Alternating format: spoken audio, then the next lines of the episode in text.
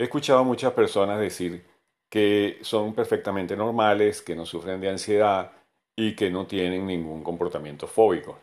Pero luego uno los ve montarse en un avión, se persignan dos o tres veces, o llevan un rosario en la mano, o llevan un objeto acompañante como un cojín o un libro, o en el momento en que se encienden los motores del avión uno ve que aprietan las mandíbulas y se da cuenta de que sí tienen una reacción de ansiedad que estas personas niegan porque no les gusta aceptar que pueden tener un comportamiento lindante con lo patológico.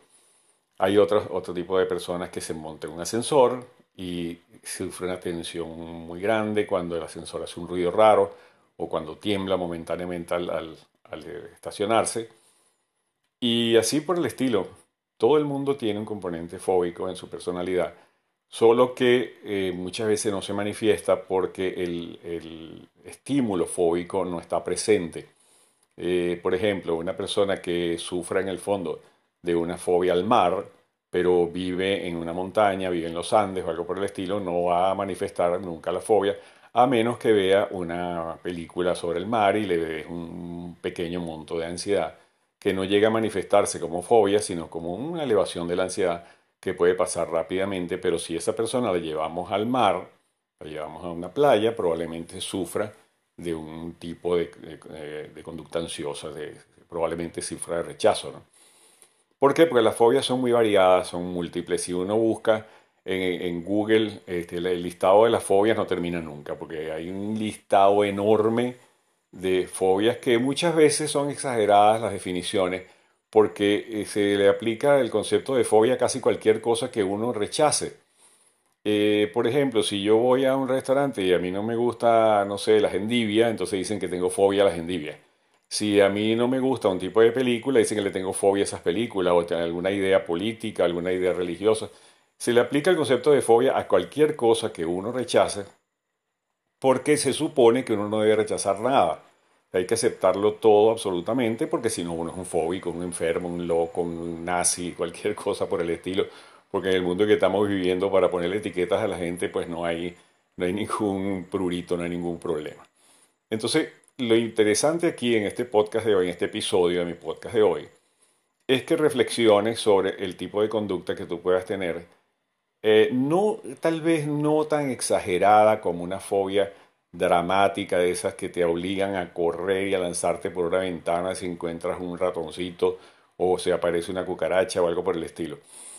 No, no vamos a hablar de ese tipo de fobias gruesas, vamos a llamarlas así. Vamos a hablar del tipo de fobias que son insidiosas, que son poco, poco aparatosas, que se manifiestan en cierta elevación de la ansiedad, pero que no es dramática, que no llama la atención, que no, que no atrae las burlas o las, críticas, porque una cosa que hace la gente que supuestamente se encuentra libre de problemas emocionales es burlarse de los que tienen problemas emocionales. Hay un encanto sádico de mortificar a una persona que tiene un comportamiento fóbico mostrándole o poniéndole en contacto con el objeto fóbico y entonces hacer una, una chanza de aquello y reírse de la persona y como si todos los demás fuéramos normales y este individuo fuera la única persona que está padeciendo de malestares emocionales, cuando en realidad, como dije antes, todo el mundo tiene un nivel de fobia, vamos a llamarlo así. Un pequeño nivel o un alto nivel de fobia.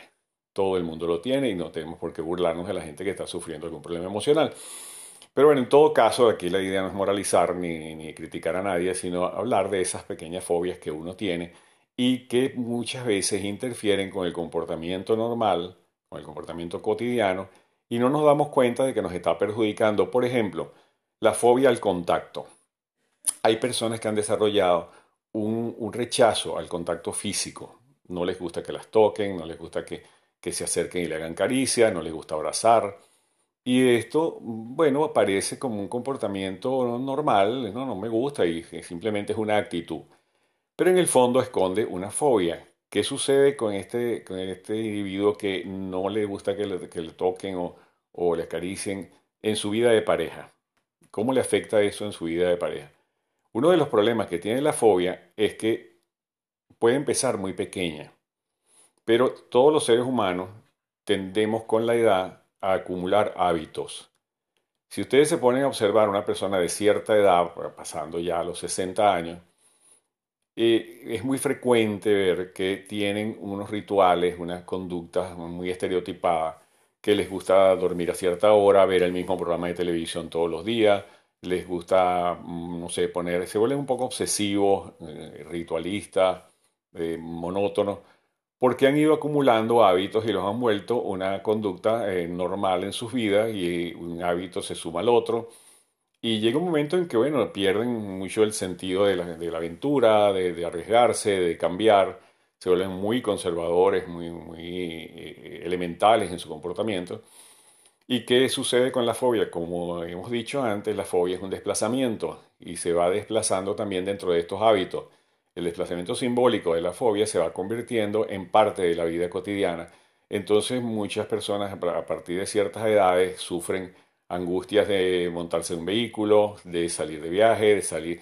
Llega un momento que se vuelven hasta fóbicos de salir de la casa y no quieren moverse, no quieren salir. Esto les va incapacitando. El problema de la fobia es que va, eh, es incapacitante, llega un momento que paraliza casi todo el comportamiento y uno se queda solamente en aquellas conductas que no le elevan la ansiedad.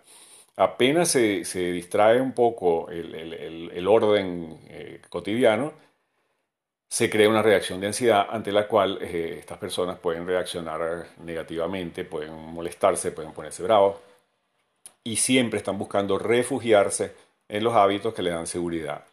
Bueno, entonces es importante que eh, a día de hoy tú revises tu comportamiento y veas si tienes pequeños pequeñas reacciones ansiosas ante eh, situaciones que a lo mejor no son tan visibles y tan molestas como la fobia gruesa, la fobia gorda.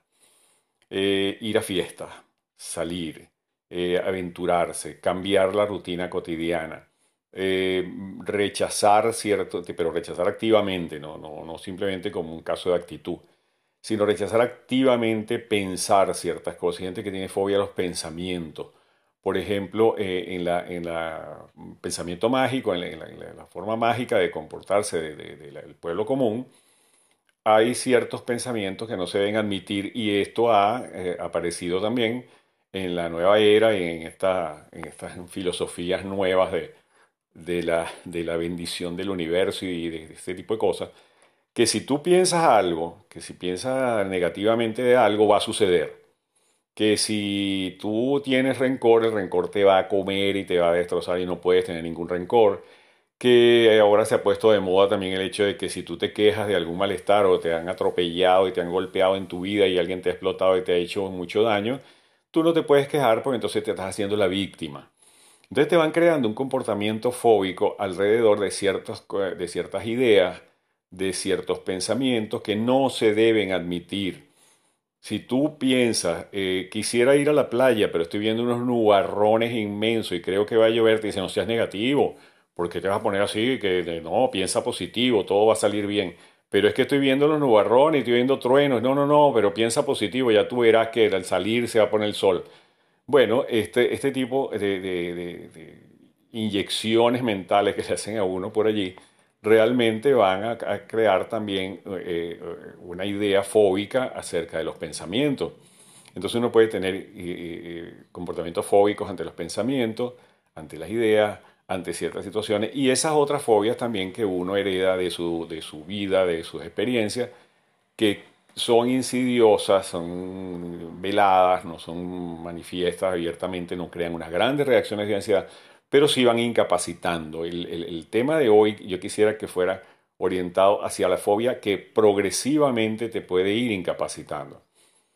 No pensar en ciertas cosas, no, no arriesgarte a cierto tipo de, actividades, eh, limitarte a lo conocido, evitar el contacto físico, eh, tener una, cierta reacción de aislamiento cuando te pone a, exigirte o a competir o a, o hacer, eh, por ejemplo, hay gente que tiene fobia a bailar, por ejemplo, a divertirse. Hay, hay un comportamiento fóbico a divertirse.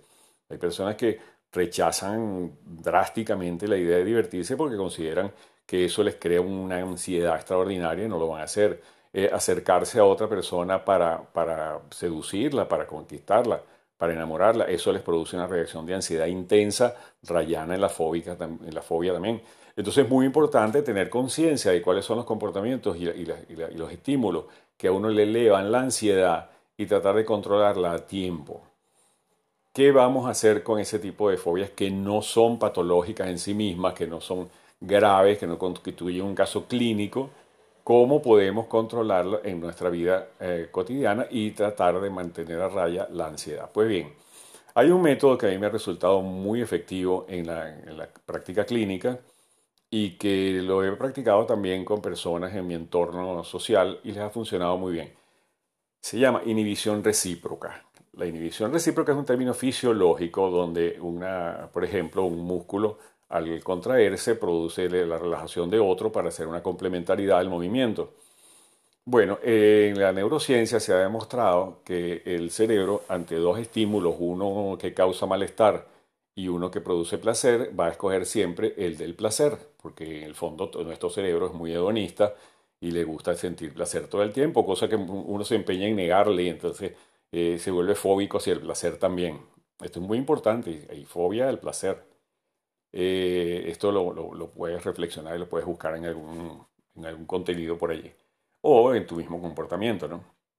Bueno, el hecho es que la inhibición recíproca se trata de contrastar una respuesta de relajación a una respuesta de ansiedad. Te digo el paso a paso para que lo apuntes por allí y lo puedas utilizar en algún momento. Lo primero sería hacer un breve entrenamiento en relajación. No tienes que hacer un grandísimo entrenamiento ni someterse al, yoga y a la meditación profunda, sino simplemente hacer relajación muscular y respiratoria. Tú te pones en una silla cómoda, te acuestas en tu cama, Tomas una inspiración profunda, la retienes tres segundos, la dejas ir y vas pensando en situaciones placenteras. Eh, te vas a un sitio de relajación que hayas, que hayas vivido, un recuerdo que tengas de un momento muy grato en tu memoria. Yo recomiendo siempre que cuando uno vaya de vacaciones o tenga momentos muy gratos en su vida, tome fotografías mentales de eso y construye el álbum antiestrés, que algún día hablaremos de eso también.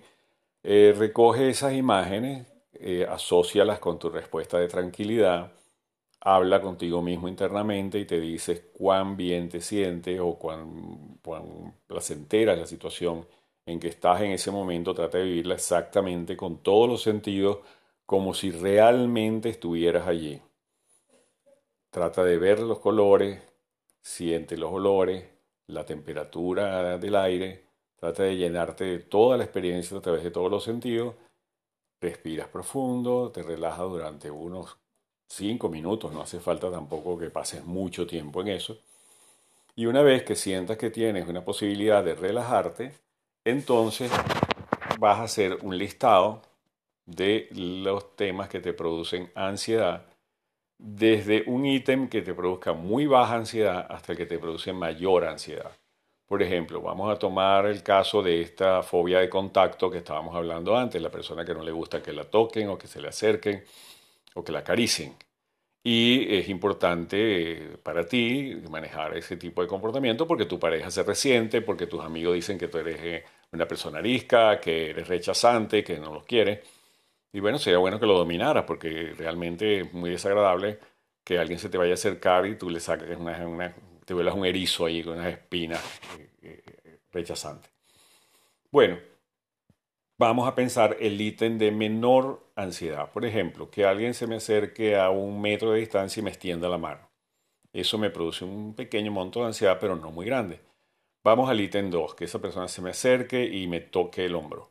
Eso me eleva un poquito la ansiedad. O que se acerque y quiera abrazarme. El otro ítem de ansiedad es que me abrace directamente. El otro ítem de ansiedad es sentir su olor muy cercano. Me, me huele el champú que tiene en el pelo. Cosas así hasta el punto en que te dé una máxima ansiedad, en que te provoque rechazar completamente a la otra persona, darle un empujón y que se caiga sentada. Muy bien, una vez hecho ese listado, tú vas y ubicas en tu mente dos escenarios, una a la derecha, pues vamos a ponerlo así como dos pantallas de televisión una a tu derecha y una a la izquierda. Entonces vas al ítem de menor ansiedad. O sea, que una persona esté parada a un metro de mí.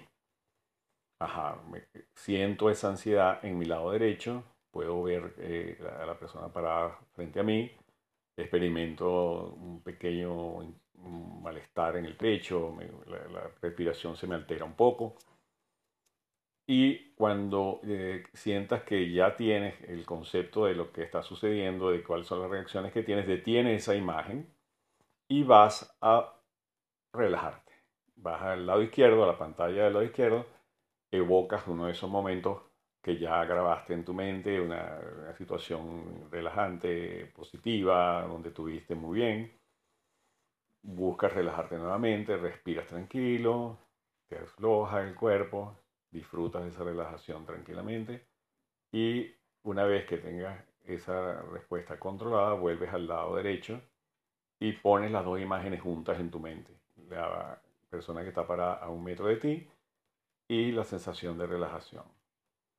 Cuando sientas el cambio en tu comportamiento, el cambio en tu reacción, puedes pasar al segundo ítem en tu lado derecho están, o en tu lado izquierdo, como tú quieras. Tú puedes tú escoger, eh, lo estoy haciendo arbitrariamente porque lo estoy imaginando en mi mente del lado derecho. Eh, ahí está el ítem de, el segundo ítem de ansiedad y después pasas al lado izquierdo y tomas otra vez otra escena de esas relajantes, tranquilizantes y nuevamente después que te relajes, te tranquilices, unes las dos imágenes, traes la de ansiedad, la pones en el medio junto con la respuesta de relajación y vas sintiendo los cambios que van ocurriendo dentro de tu fisiología, dentro de tu respuesta ansiosa. Y si haces esto cotidianamente, unos 5 minutos diarios, vas a notar que progresivamente vas a empezar a cambiar de actitud, a cambiar de comportamiento frente a la persona que quieres. Y esto te va a aliviar mucho las relaciones, el, el estrés que producen las relaciones cotidianas. Claro, esto es importante eh, para eh, hacerlo para manejar la respuesta eh, externa, la respuesta visible, la observable. Pero tienes que ir adentro, como dije antes, la fobia significa algo. No necesariamente conectado con el objeto fóbico, no, es que sufriste un problema antes por un contacto físico o te hicieron alguna manipulación. No, a lo mejor no es eso. Es importante también hacer una, una reflexión sobre a qué se parece esto, a qué se parece el hecho de que yo tenga una reacción fóbica hacia el contacto físico con otras sensaciones que haya podido tener en la vida. A lo mejor no son exactamente iguales, los traumas nunca son exactamente iguales. Ah, sí, porque yo, eh, no sé, choqué mi primer carro que manejé, eso quiere decir que me va a producir fobia manejar para toda la vida. No necesariamente es así los traumas en la vida no son equivalentes uno a uno con los sucesos reales. Uno a veces crea sus propios traumas, a veces tiene fantasía, a veces tuvo vivencias en la, en la infancia que le hicieron creer que algo que había sucedido en su sueño o en su imaginación ocurrió en la vida real. Muchas veces esto no es verdad. Entonces es importante que a, medida que vayas haciendo este ejercicio de, de controlar la ansiedad, puedas meditar sobre tu pasado, sobre las experiencias que pudieran parecerse a este rechazo.